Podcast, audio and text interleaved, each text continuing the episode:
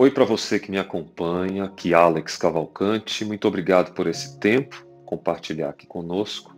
O país vive, de fato, um luto, e é um luto que gera uma série de outras consequências, como a melancolia.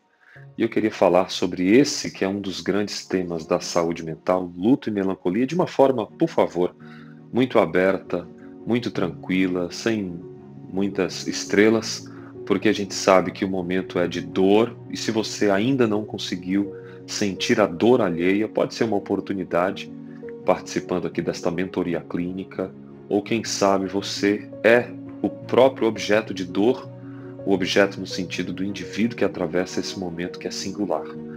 Eu queria poder colocar aqui algumas reflexões acerca do luto, que não é de hoje. A gente sabe que o sentido do, do luto, do velório, da despedida, ele tem crescido e crescido de uma forma digital, onde hoje a gente não enluta se apenas não estou em luto apenas por uma questão de um conhecido, mas de um artista que se vai, de uma outra figura pública que se foi, e a gente vai acumulando essa série de perdas e vai vivendo o que a gente chama de trauma vicário, quando na verdade o luto que eu não consegui viver eu passo a sentir esse trauma do outro. O outro deveria estar de luto. E se o outro não está de luto, eu fico enlutado por ele. Então, esse conceito que a gente tem aprendido de despender-se desse sentimento que é singular, ele vai ganhando formas, ele vai ganhando estruturas das mais cabíveis, porque cada coração cabe à sua própria dor. O luto e a melancolia, eles andam em conjunto, mas eles não apenas lamentam a perda, como também eles produzem a reflexão sobre a vida. Eu sempre digo aqui nas minhas consultas e atendimentos, nos materiais que eu produzo, que eu acho que o mais importante é entendermos, e já chegou o tempo de entender, que se eu não aprendo sobre a vida com a morte, eu não consigo aprender sobre a vida apenas em vida, porque é na perda, na falta, que a gente desenvolve esse eu reflexivo falar sobre esse eu reflexivo, para a gente entender um pouquinho do que é que significa isso, pode passear no caminho do autoconhecimento, mas ele tem um brinde, um plus que vai junto. Eu sinto a dor. Eu reflito e sinto a dor.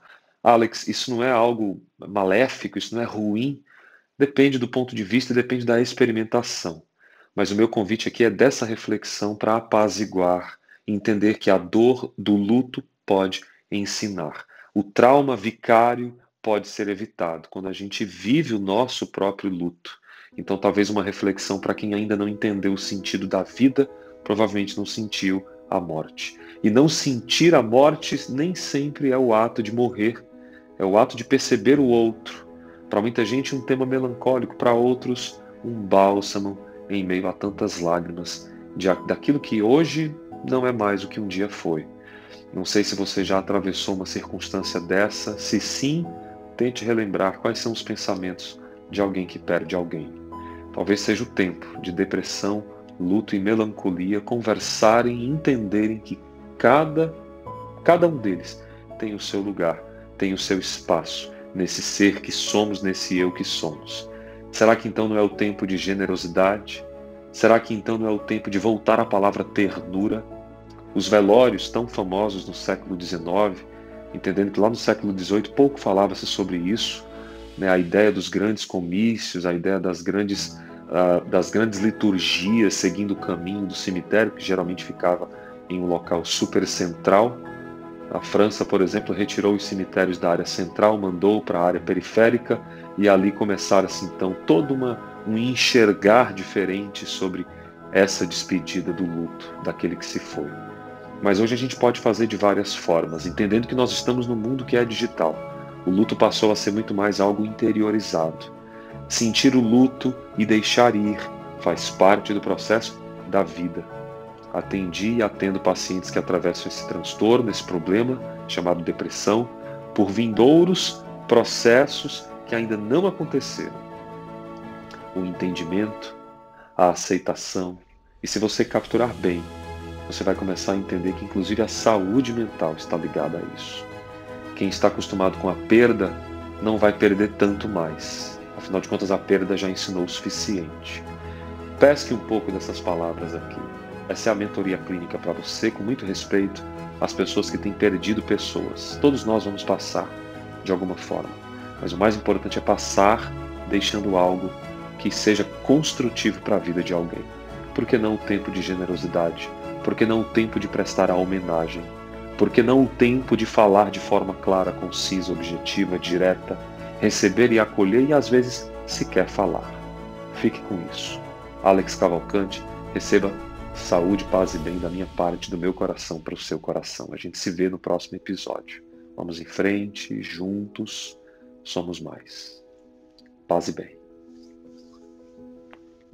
Oi para você, aqui Alex Cavalcante. Muito obrigado por ser parte dessa jornada de saúde integral. Acredite, há uma porta, sempre há uma saída. Compartilhe, sempre é tempo de reviver essa história diferente, uma nova história. Eu espero você para te ajudar. Acesse nossos links. Paz e bem.